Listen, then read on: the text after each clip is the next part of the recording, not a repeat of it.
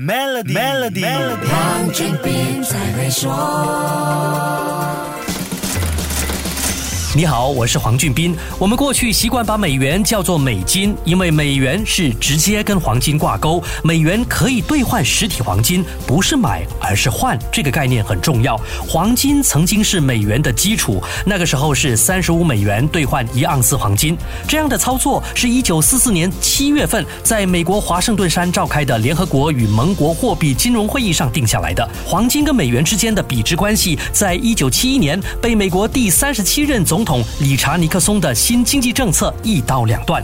从此之后，美元跟黄金就各有各精彩。这些变化影响了世界各地很多人的投资价值观，包括我们的祖父母、父母，还有我们自己。最明显的变化就是跟美元脱钩之后，黄金价格就跟美元走向变得背道而驰，而且金价出现了惊人的涨幅。金价在一九七四年底到一九八零年间狂飙了百分之三百八十五，冲上每盎司。八百五十美元的水平，来听听深圳黄金珠宝研究所所长曹阳高级经济师的解说。一九七一年到两千年，黄金三十年的回报率平均回报率每年六点八。二零年到现在，本世纪以来的已经上升到了百分之九点七。大家可以想象一下，你持有黄金，你就是不操作，我就把我的现金资产完全变成了非现金资产的黄金，把它存储在这里家里，它的收益率在二十年达到了九点七，而前三十年。达到了六点八。如果你按照复利来算，每年你的利息收益，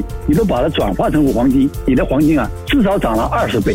黄金保值和作为对抗风险的安全资产的地位就这样进一步巩固了。买黄金傍身，不知不觉也就成为了世代相传的习惯了。好，先说到这里，下星期一再跟你说一说黄金跟当前金融局面的关系。守住 Melody，黄俊斌才会说。黄俊斌才会说。